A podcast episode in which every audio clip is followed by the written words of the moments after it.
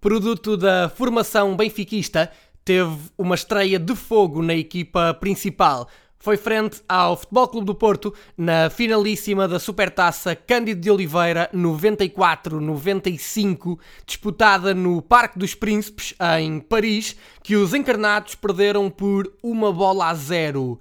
Representou o Benfica até 1998, com um empréstimo ao Alverca pelo meio, saindo para o Real Madrid, onde o classificaram como a nova pérola portuguesa, e regressou a Portugal em 2007 para representar o Boa Vista.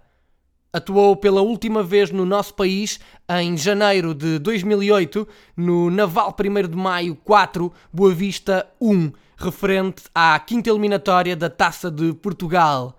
Ao todo, foram 95 jogos e 14 golos em solo nacional e venceu apenas um troféu, a Taça de Portugal 95-96, ao serviço do Benfica.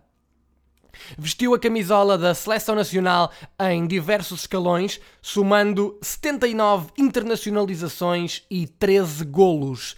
E em agosto de 1998 cumpriu a única internacionalização na Seleção A.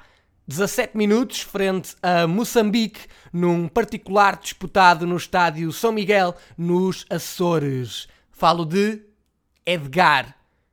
Eu sou o Paulo Freitas e este foi o 37 episódio do podcast No Mundo dos que São Grandes.